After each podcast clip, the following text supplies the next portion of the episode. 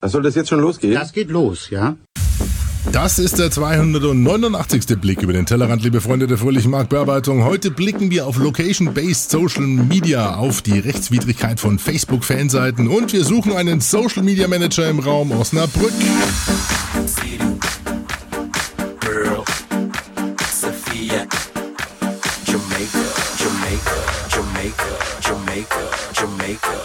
This out for all ladies who have nothing on but your radio. across the world on the World Wide Web. It's time to kiss the future.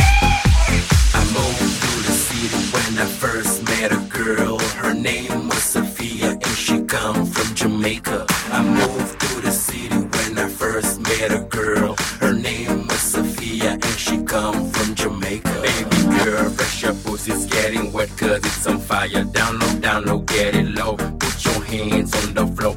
Baby girl, fresh your pussy's getting wet cause it's on fire. Down low, down low, get it low. Put your hands on the floor. floor. I moved through the city when I first met a girl. Her name was Sophia and she come from Jamaica. I moved through the city when I first met a girl. Her name was Sophia and she come from Jamaica. Baby girl, fresh your pussy's getting wet cause it's on fire. Down low, down low, get it low. Put your hands on the floor.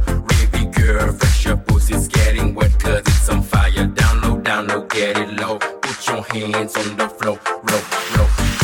Und mit dieser zweifellos zwielichtigen Trommelfellmassage geht ein herzlicher Gruß an Conny, Gino, Nadine, Chris, Claudio, Silvi, Marc, Uwe, Alania und natürlich die Pottperle.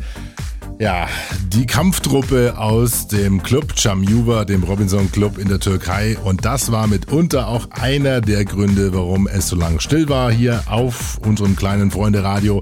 Es war Urlaub angesagt. Ähm, natürlich wie immer nicht groß angekündigt und auch groß, nicht gar nicht groß dokumentiert, denn what happens in Chamjuva stays in Chamjuva sozusagen. Und äh, ja, ihr könnt ihr mal versuchen, euer Kopfkino zu bedienen, denn ähm, wenn ihr euch mal den Potpimp vorstellt, der bei diesem Song und ähm, abends im Club am Schachbrett bei über 30 Grad und äh, sagen wir mal 2,5 äh, Red Bull Wodka versucht, alle Gliedmaßen im Takt gleichmäßig zu bewegen, dann ist das ungefähr ein Bild, was uns über 10 Tage da in der Türkei begleitet hat und das musste auch mal sein. Mal richtig schön abfeiern, aber trotzdem entspannen. Sei mir hoffentlich bitte auch mal gegönnt. Herzlich willkommen zu einem weiteren Blick über den. Achso, Moment, ganz kurz. Das war nämlich ähm, äh, Jamaika von Anthony Lewis. Und äh, wie gesagt, neben den ganzen anderen Hits, die teilweise wirklich auch aus Viva geklaut waren, den Download oder Clicktop 10 rauf und runter, einer der Songs, der am meisten die Füße dort bewegt hat. So, leider, ja, ich glaube Ende 2010 kam der raus, hat's nicht wirklich zum Sommerhit geschafft, da gab's ja andere. Ähm, der Link dazu natürlich wie immer unter pimpyourbrain.de, euren Blog zum Blick. Und äh, heute blicken wir mal auf eine sehr interessante Entwicklung, nämlich das Thema Geolocal Social Media oder Social, äh, nee, Social, was, Location-Based Social Media in unserem berühmt-berüchtigten Poposkop, wie es die Lara immer sagt. Ähm, also ein Schwerpunktthema heute, mal etwas anderes, ähm, hat auch etwas mit... Ähm, der Verzögerung zu tun, denn ich plane im Moment ein Social Media Hörbuch. Die Kapitel sind grob geschrieben. Ich habe ja so meine Wissensdatenbanken, in dem Fall mit über, ja, allein schon die, die Shownotes, die wir hier aufgebaut haben, liebe Freunde, sind über 360 DIN A4 Seiten lang. Daraus lässt sich doch vielleicht mal so ein Grundlagen äh, Werk schaffen mit äh, ja, einer gewissen Trommelfellmassage begleitet, auch Wissen vermittelt, natürlich Wissen vermittelt und daran bastle ich im Moment gerade. Und da geht auch ziemlich viel Zeit drauf. Also lasst euch überraschen und vor allen Dingen, liebe Brainiacs, ähm, seid gewiss, ihr seid ganz vorne mit dabei und da gibt's äh, etliche Gratisausgaben und natürlich Kapitel für alle die, die unser kleines Freunde Radio hier unterstützen. Ihr wisst es, das sind die Spender, die sogenannten Brainiacs hier auf dem Blick über den Tellerrand und auch diese Episode hier, die 289. wurde wieder unterstützt. Und zwar war der Top-Unterstützer, der Top-Spender, der Brainiac dieser Episode Michael Schulze. Der hat nämlich 20 Euro gespendet, insgesamt äh, 35 und hat äh, 15 Euro von der Servus gespendet und äh, 20 Euro von den Tellerrand. Vielen Dank geht an den Michael. Vom Daniel Oster kommen 10 Euro. Vielen Dank, Daniel. Dafür beste Grüße nach Köln. Stefan Schad war mit 5 Euro mit dabei und unser regelmäßiger Spender, der einzige Spenderabonnent sozusagen hier auf unserem Freunde-Radio. Thomas Bossmann, 3,50 Euro. Und das hat sich inzwischen auch schon geleppert, Thomas. Vielen Dank für diese Unterstützung. Falls ihr auch spenden wollt, falls ihr unterstützen wollt, dieses kleine Projekt, dann findet ihr den Knopf unter pimpyourbrain.de. Euren Blog zum Blick rechts oben mit PayPal oder wenn ihr direkt auch überweisen wollt, gerne kurz eine E-Mail an alex.podpimp.de. Dann gibt's die Kontodaten in der Schweiz. Nee, war ein Scherz. Das bringt ja auch nicht wirklich was bei dem Kurs. So, dann wollen wir mal einsteigen, äh, will aber vorher noch ganz kurze Grüße an die Marie-Christine Schindler schicken. Die hat mir nämlich auch eine Zeit versüßt, nachdem ich gelesen habe, dass ich äh, ihre oder sie vor der Bügelbrettverblödung gerettet habe. Denn sie war auch fleißig, äh, zusammen mit Tapio Lilla und die haben, beiden haben äh, das Buch geschrieben PR im Social Web, das Handbuch für Kommunikationsprofis. Und äh, da bin ich natürlich auch neugierig, äh, wie Nachbars Lumpi, wie das dann aussehen kann, was da rumkommt bei. Ähm, und muss ganz ehrlich sagen, ich bin zu 50 Prozent durch und ja, bis jetzt kann ich es empfehlen. Der Link unter pimpyourbrain.de kostet 30 Euro, hat 300 brr, noch was, 30 Seiten und ähm, ist sehr flüssig und gut geschrieben. Ich äh, ja, äh, sag euch dann einfach mal, wenn ich die andere Hälfte durch habe, ob es wirklich eine absolute Kaufempfehlung ist. Aber bisher passt das schon im O'Reilly Verlag äh, erschienen PR im Social Web, das Kommunikations äh, nee, das Handbuch für Kommunikationsprofis, Medienmandel und Web 2.0 verstehen, von Praktikern und Experten lernen, nachhaltige Strategien entwickeln. Von Praktikern habe ich, wie gesagt, in der ersten Hälfte noch nicht viel gelesen, aber das kommt ja vielleicht noch. Also, beste Grüße an die Marie-Christine und den äh, geschätzten Kollegen Tapio. So, und jetzt wollen wir doch mal einsteigen in das, was euch und der Lara ganz nah am Herzen liegt. Das ist nämlich, äh, ja, was kommt jetzt, liebe Lara? Jetzt kommt das Poppers Podoskop. Social Media Hits the Street ist heute so ein Metathema unseres Podoskops. Also wir blicken heute nicht auf die Nachrichten in Social Media und im Interweb, sondern äh, widmen uns mal einem Thema. Ähm, das natürlich in verschiedenen Facetten. Und wir schauen natürlich da weit über diese ja, Check-in-Dienste wie Foursquare, Gowalla oder Facebook Places hinaus. Nein, wir schauen mal, welche Entwicklungen und Studien gibt es im Bereich Location-Based Social Media oder Geolocal Social Media. Und ähm, da bin ich als allererstes auf einen Artikel gestoßen im Wall Street Journal Online. Der Link unter pimpyourbrain.de, euren Blog zum Blick. Äh, Der Titel dieses Artikels heißt äh, The Really Smart Phone. Und dort werden etliche Entwicklungen ähm, ja, besprochen und Studien referenziert. Und eine von diesen Studien ist äh, von Alex Pentland vom MIT, vom Massachusetts Institute of Technology. Der hat nämlich über zwei Jahre lang die sogenannte Smartphone Study erstellt und hat äh, bis Anfang 2011 60 Familien, die in einem Campusbereich gewohnt haben, mit Sensoren und äh, Software auf deren Smartphones getrackt. Natürlich nicht ohne deren Wissen, nein, die haben alle mitgemacht bei diesem Studienprojekt und Ziel war herauszufinden, wie werde ich eigentlich ähm, als Individuum von wem ähm, persönlich ähm, beeinflusst ja, in meiner Meinung, in meiner politischen Meinung, in meinem Ausgabeverhalten und so weiter und so fort. Nun getrackt wurden dann natürlich die Bewegungsdaten, äh, auch erstmal die Beziehungen und dann äh, konnte man errechnen, äh, auf Basis der Inhaltsanalysen natürlich, welche Gemütszustände dort in gewissen Regionen vorherrschen, Gesundheitsprobleme und so weiter und so fort. Interessant war aber, dass es ein Phänomen gab, das äh, heißt Social Contagion, das heißt äh, soziale Ansteckung. Man kann also mit einer gewissen Aggregationsstufe berechnen, wie sich Gesinnungen innerhalb einer Region verbreiten. Man kann aber auch vor, äh, vorhersagen, wie das Individuum durch wen beeinflusst wird. Und es hat mitunter mit der ähm, Anzahl der Apps, die man mit anderen Leuten teilt, zu tun. Äh, die Haupt- oder Kernerkenntnis dieser Studie war zum Beispiel, dass man eigentlich mehr durch Personen beeinflusst wird, mit denen man mehr Zeit verbringt, als durch Personen, äh, von denen man behauptet, das sind meine engeren Freunde. Das äh, mag jetzt für den einen oder anderen von euch nicht wirklich der Mega-Erkenntnisgewinn sein, aber wenn ihr euch die Studie mal in Gänze durchlest, seht ihr, welche ja, die Möglichkeiten allein diese technologische Erhebung äh, dort mit sich bringt. Es geht also da um, um politische, um Politik, also um Politikarbeit, um politische Arbeit, es geht um, um wirtschaftliche Interessen, die natürlich genau solche Bewegungs- und auch Beeinflussungsmuster analysieren wollen würden, sage ich mal, datenschutzrechtlich natürlich nicht möglich. Aber äh, das lässt sich natürlich ab einem gewissen Punkt auch interpolieren und hochrechnen auf äh, ja, gewisse Grundgesamtheiten, die man dann vielleicht auch wirtschaftlichen Entscheidungen oder kaufmännischen Entscheidungen zugrunde legt. Das mag jetzt ein bisschen bla bla und Meta klingen, aber lest euch die Studie mal durch. The Really Smartphone oder beziehungsweise das Smartphone Study von Alex Pentland am MIT, äh, der also wie gesagt 60 Familien getrackt hat und äh, da einiges hervorsah, hervor, vor, hervorsagt, vorhersagt natürlich. Auch zu finden in dem Artikel ist ein Verweis auf das sogenannte Sense Lab. Das kommt auch aus äh, dem MIT, aber auch von der Columbia University.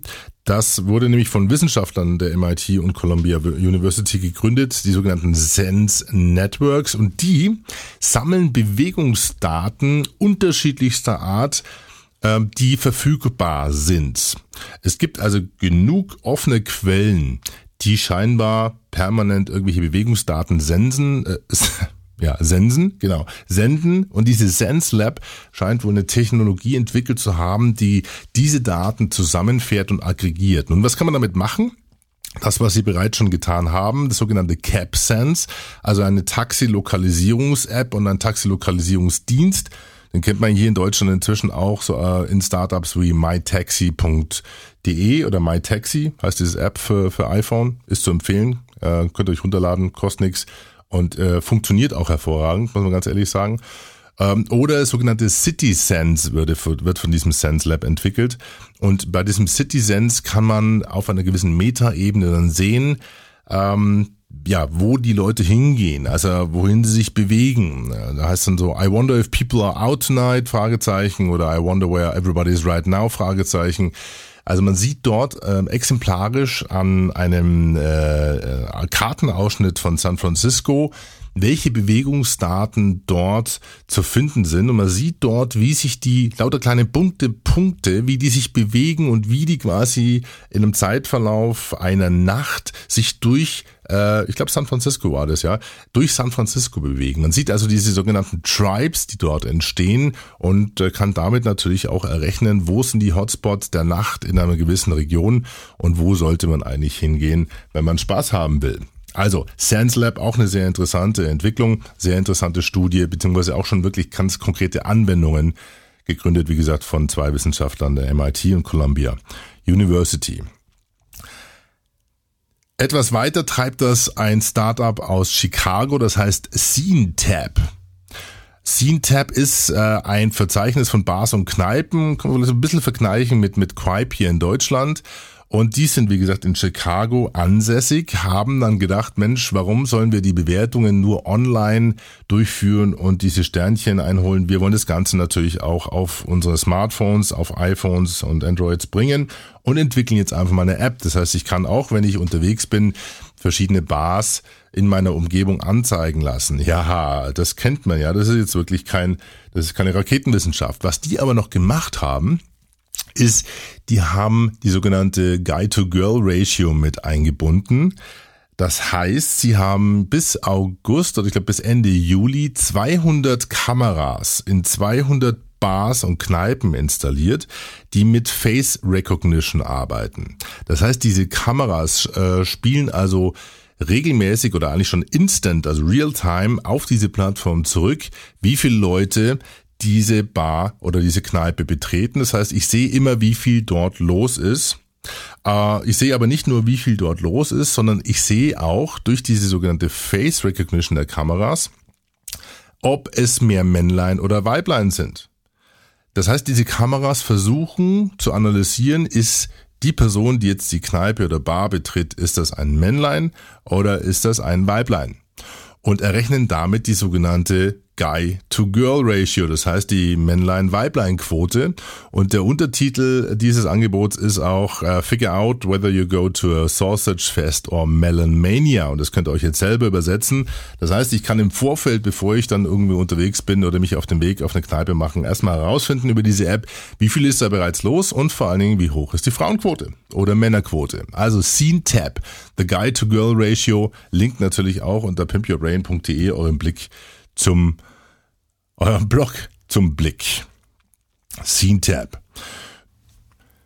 Kommen wir von der Melonenquote zu Mood Marketing und einer App, die da heißt Mappiness. Nun, die wurde von äh, den Umweltwissenschaftlern George McCarran und Susanna Mur Murato äh, entwickelt. In England sind beide ansässig und die haben eine App entwickelt, die dich ein, zwei oder dreimal am Tag auffordert, deinen Gemütszustand zurückzumelden. Das heißt, man kann dann eben angeben, wie fühlt man sich, dann wo befindet man sich gerade und wenn man unterwegs ist, kann man auch ein Foto davon schießen. Nun, das haben 40.000 Freiwillige in England gemacht über einen gewissen Zeitraum und das Interessante war, dass bis letzten April über zwei Millionen Mood Reports eingesandt wurden und 200.000 äh, Fotos gemacht wurden zu den jeweiligen Gemütszuständen. Nun, jetzt ist natürlich die Frage, was tut man mit diesen ganzen Informationen? Einerseits kann man es natürlich auf einer Mood Map abbilden. Das heißt, ich sehe, zu welchem Zeitpunkt am Tag, in welcher Region, welche Stimmung vorherrscht. Das konnte man vorher auch schon, ohne die Freiwillige, oder also ohne Freiwillige zu rekrutieren. Es gibt ja diese Twitter-Mood-Map. Also man hat quasi eine große Landkarte von Amerika und äh, analysiert im Endeffekt mit äh, ja, Social Media Reporting Tools allein auf Twitter die Gemütszustände und äh, kann bei Twitter auch relativ einfach natürlich auch den, den Geocode ermitteln, weil die meisten Twitterer ja angegeben haben, wo sie wohnen. Und so lassen sich ganz skurrile Bilder entwickeln. Wenn man nicht zum Beispiel die Stimmung von, Gru, von grün bis rot abbildet, dann sieht man, wie diese Stimmung auch tages- und nachtabhängig über Amerika wandert. Da gibt's ein sehr interessantes Video, das verlinke ich euch mal. Also diese, dieser Twitter-Mood, dieser, dieser generelle Gemütszustand äh, wandert dann vom Negativen zum Positiven und Positiven zum Negativen, wandert der quasi einmal über Amerika drüber, weil Amerika ja auch einen, einen Zeitunterschied von, äh, oh Gott, ich weiß gar nicht, drei Stunden hat oder sechs Stunden, drei Stunden glaube ich. Ja. Und so sieht man, wie diese Gemütszustände über dieses Land wandern. Nun lässt sich das natürlich noch besser abbilden, wenn man 40.000 Freiwillige hat, die in einer gewissen Region ein, zwei, dreimal am Tag daran erinnert werden, ihren Gemütszustand abzuliefern. Und dann sieht man im Endeffekt auch ähm, visualisiert, wie die Stimmung auf dieser Karte ist. Ja, und ich äh, habe einen Link auf diese Plattform ähm, Mappiness www.mappiness.org.uk. Ähm, den Link findet ihr natürlich auch unter pimpyourbrain.de, euren Blog zum Blick. Ich stottere das bloß, deswegen bloß gerade, weil ich festgestellt habe, dass diese Mood Maps inzwischen nur noch für London sichtbar sind. Ich habe allerdings noch einen Screenshot von vor zwei Wochen. Da hat man gesehen, dass auch Italien oder die Türkei sogenannte Mood Maps hat. Denn auch da haben bereits Freiwillige mitgemacht. In Deutschland gab es noch keine Aussagen zur Stimmung. Ich habe schon ein paar meiner Moods abgegeben, aber das ist dann wirklich scheinbar erst ab einer gewissen Mindestanzahl sichtbar Ähm, und ich schaue mal, ob ich euch die Grafik vielleicht auch noch auf den Blog stelle. Also sehr interessante Visualisierung der Gemütszustände eines, eines Landes oder äh, beziehungsweise einer Region.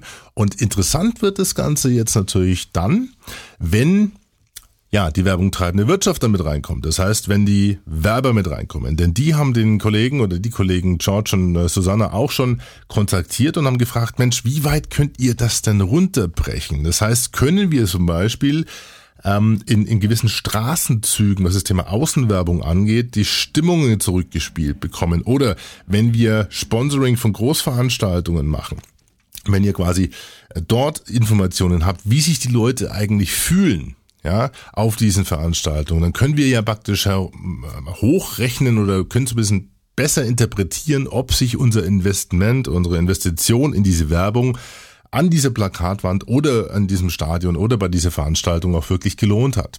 Also die Verknüpfung von Stimmung mit den, ja, mit Marketingaktivitäten, das sogenannte Mood-Marketing ist, glaube ich, ein Trend, ähm, der sich noch weiter ausbreiten wird. Und äh, das zeigt sich an dieser iPhone-App, die jeder runterladen kann, Mappiness. Ähm, mappiness.org.uk ist die Adresse, alles weitere unter pimpyourbrain.de, eurem Blog zum Blick. Mood Marketing. I moved through the city when I first met a girl. Her name was Sophia and she come from Jamaica. I moved through the city when I first met a girl. Her name was Sophia and she come from Jamaica. Kleine Lockerungsübungen für den großen C zwischendurch. Und weiter geht's mit den QR-Codes. Quick Response Codes heißen die ja. Und die kennt ihr ja allenthalben aus äh, allen möglichen Zeitungen, Zeitschriften. In der Welt sind sie abgedruckt. Das sind diese quadratischen, ähm, ja, Grafiken, die in, meistens in Schwarz-Weiß daherkommen und äh, inzwischen aber auch in Farbe oder sogar in 3D abbildbar sind. Und je mehr Farbe und 3D man einbaut, umso mehr Speicherinformationen kann man natürlich in so einen Code packen. Aber der landläufig einfache Code ist eben schwarz-weiß, ist relativ klein und äh, führt einen im Endeffekt idealerweise natürlich auf eine gut kodierte Zielseite. Auch da muss man ganz ehrlich sagen, findet man bei den ein oder anderen Anwendungen durchaus noch Verbesserungsmöglichkeiten. Da macht sich dann der Marketier oder die Agentur nicht wirklich voll Gedanken drüber, wo die Leute landen, wenn sie dann diesen QR-Code mal abgeschossen haben. QR-Codes werden auch viel mobil eingesetzt und unterwegs eingesetzt und äh, da gibt's eine ganz klasse Kampagne von Victoria's Secret. Die nennt sich Reveal Aaron's Secret. Und Victoria's Secret ist ja dieses äh, Dessous-Label mit den sauteuren, sündhaft teuren Models. Und Aaron ist eine dieser Models. Und die ist eben Protagonistin, ähm, Key Visual sozusagen, von einer Plakatkampagne. Äh, nun, sie ist dort in der landläufig üblichen Pose oder in den Posen zu sehen. Also äh, fast nackig und bekleidet mit eben der entsprechenden Unterwäsche von Victoria's Secret, ähm, aber auch mit einem weißen Balken, wo ein QR-Code drauf gedruckt ist. Das heißt, an den delikaten Stellen sind dann mitunter eben solche QR-Codes, die leider diese delikaten Stellen bedecken. Und jetzt kann man natürlich aber auch auflösen, äh, also reveal Aaron's Secret. Man kann also das Geheimnis von Aaron enthüllen, wenn man diesen QR-Code abschießt, beziehungsweise mit seinem Smartphone drauf geht. Und was dann passiert ist, man bekommt ja das volle Bild von Aaron, allerdings nicht mit den Free Boobies, sondern mit der entsprechenden Unterwäsche. Und das Schöne ist an der Kampagne, die Tagline, die heißt dann eben sexier than skin. Also, sexier als Haut ist die Wäsche von S- Victoria's Secret und das wurde eben mit, glaube ich, im Juli durchgeführt. Ähm, hat zum relativ großen Hype geführt, auch das Hype ist jetzt übertrieben, aber gab sehr viele Ergebnisse auch im Social Webs, im Interwebs zu diesem Thema. F- Oft sind diese Bilder zu sehen. Ich habe euch auf pimpyourbrain.de e auch einen Blogbeitrag, einen kurzen dazu geschrieben. Und äh, das ist eine sehr interessante Anwendung von QR-Codes. Kommt aus dem Hause Miami Ad School aus New York und äh, erinnert so ein bisschen an eine Kampagne von Axe.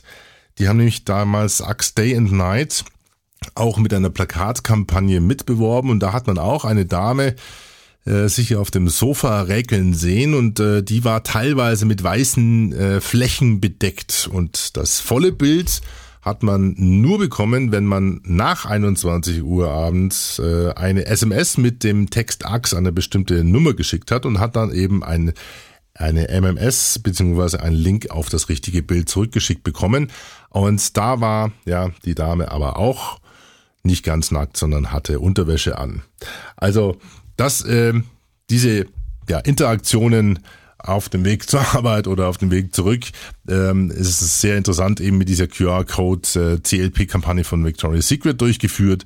Und da gibt es verschiedene Anwendungen von, von äh, QR-Codes. Also ich glaube, dass QR-Codes schon noch kommen, wenn diese QR-Code-Reader, wenn das mal so ein, also standardisiert ist sozusagen. Ich habe mir drei, vier auch damals runtergeladen und hatte da viel Falsche mit dabei.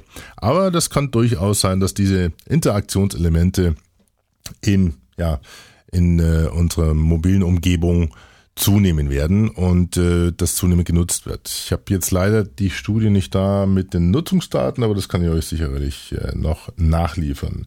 Nun, im Rahmen dessen ist mir ein sehr interessantes Projekt aufgefallen, das heißt Q-Keys. Cookies kommt äh, mitunter aus dem Hause von äh, Andrea Juchem und äh, schreibt sich E Q-K-I-E-S.de. E.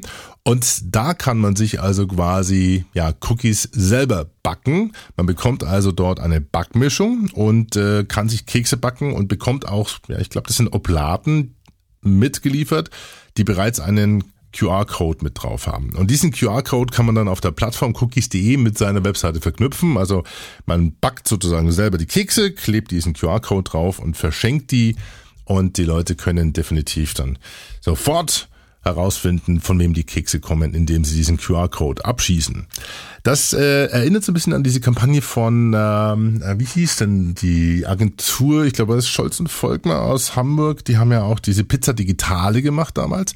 Und ähm, äh, witzig an der Kampagne war, dass über einen Zeitraum von vier Wochen allen Agenturen in Hamburg, in der Umgebung, äh, bei einem bestimmten Pizzalieferdienst ähm, eine Pizza mit ausgeliefert wurde. Das heißt, wenn diese Agenturen abends richtig mal schön an die Pizzabestellung gegriffen haben, dann hat Scholz und Volkmer eben dort jeweils eine Pizza mitbezahlt, die nur einen QR-Code äh, als äh, ja, praktisch als Belag hatte. Das war also praktisch der Käse, dann gab es ein, äh, ein, eine Form drauf, eine Schablone und hat man die Pizza aus dem Ofen geholt, dann war das gebräunte, der gebräunte Käse hat eben diesen QR-Code ergeben und äh, damit wurden also die Leute, die Kreativen aus den anderen Agenturen sozusagen direkt auf die Website von Scholz und Volkmer geleitet, beziehungsweise auf eine, ja, auf eine Landingpage, die natürlich dann äh, gefragt hat, wollt ihr bei uns arbeiten?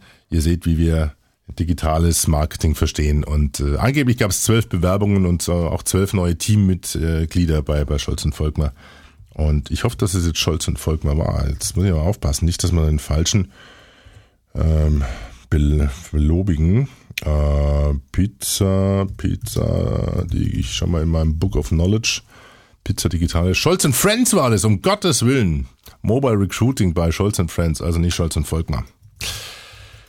Gut, also die Cookies, die QR-Codes und äh, die Cookies zum selberbacken, die teste ich nochmal, denn die Andrea war so freundlich und hat mir auf meinen Tweet hin gleich mal so eine Packung zugeschickt.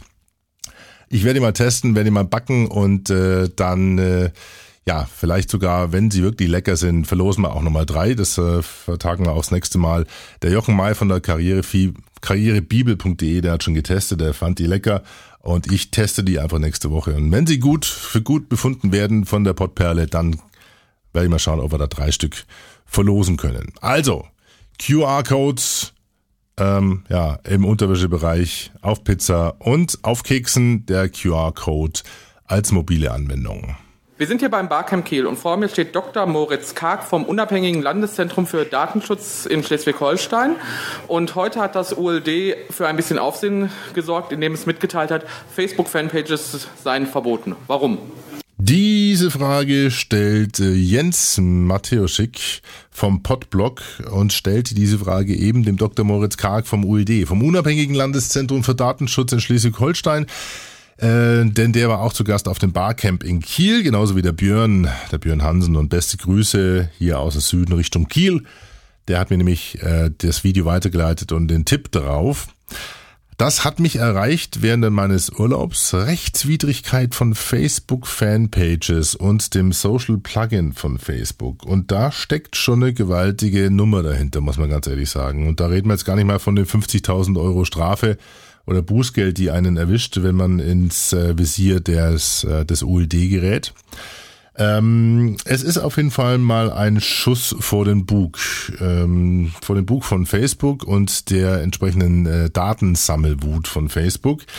Denn, wie wir inzwischen ja alle wissen, sammelt Facebook jetzt nicht nur Daten, wenn man auf Facebook selber ist, sondern Facebook sammelt auch Daten von den Seiten, auf denen der Facebook gefällt mir Button, also das Social Plugin von Facebook, eingebaut ist. Und das ist natürlich alles wertvoller Shit, wenn man das Ganze aggregiert und entsprechend dann auch mikropersonalisierte Werbung ausspielen will. Äh, Das ist das Kerngeschäftsmodell von Facebook. Nun, dagegen hat aber das ULD jetzt was. Und denn die sagen ja, sowohl diese Social Plugins, das heißt diese Datensammelwut äh, von Webseiten anderer, als aber auch die sogenannten Fanpages, ähm, gehen nicht wirklich konform mit dem äh, Teledienste-Datengesetz, äh, wenn ich das richtig im Kopf habe, und auch mit den entsprechenden Datenschutzbestimmungen. Denn die Daten, die dort gesammelt werden, in der Form, wie sie auch auswertbar sind, entsprechen oder widersprechen, wie gesagt, dem Datenschutzverständnis des ULD. Und deswegen ist das bitte mal schön abzumahnen. Ich glaube, das ist erst losgetreten worden. Ähm, es gibt schon Entwicklungen, zum Beispiel von Heise, die haben einen sogenannten Zwei-Klick-Button entwickelt. Das heißt, man kann also schon Gefällt mir drücken für, zu einem Artikel. Man muss aber den Gefällt mir-Button vorher freischalten. Das ist also wirklich nur einmal, also man muss zweimal klicken, um den Artikel einmal zu liken. Und äh, auch die haben sofort Gegenwind von Facebook bekommen, weil sie gesagt haben, Moment, also diese Grundfunktionalität von Facebook darf nicht imitiert werden. Nicht die Schweizer haben es erfunden, sondern wir haben es erfunden. Und wenn ihr das nicht macht, wenn ihr das nicht wieder ändert, dann äh, ja, hauen wir eure Seiten alle aus unserem Index raus und damit auf Wiedersehen, Heise.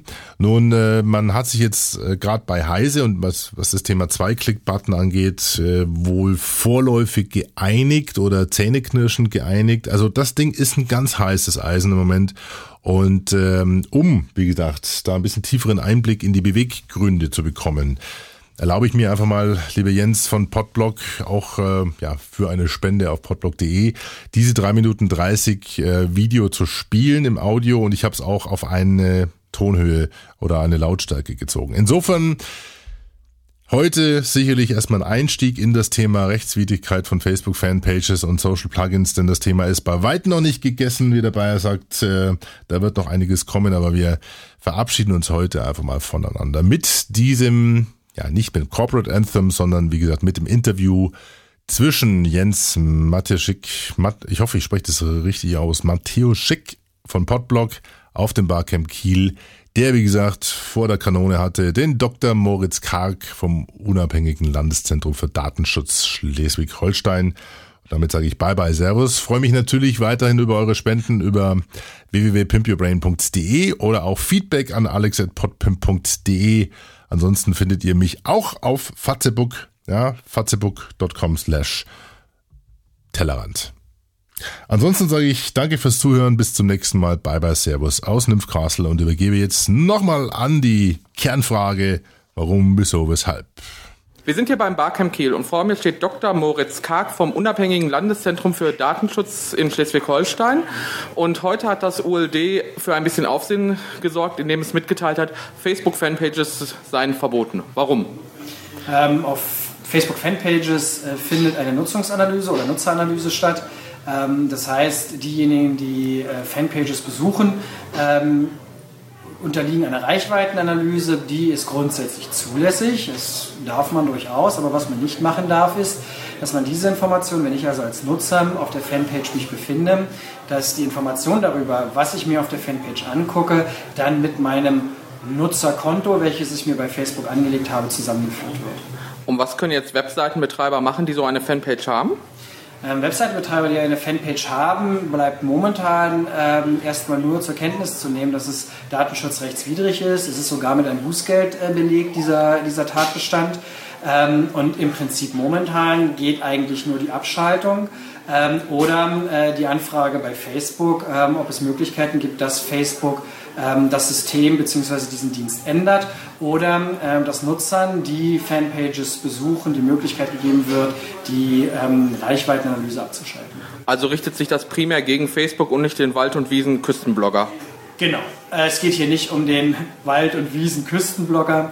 Ähm, Es geht hier nicht um kleine Unternehmen, äh, die über äh, Facebook versuchen, ähm, Geschäfte zu machen.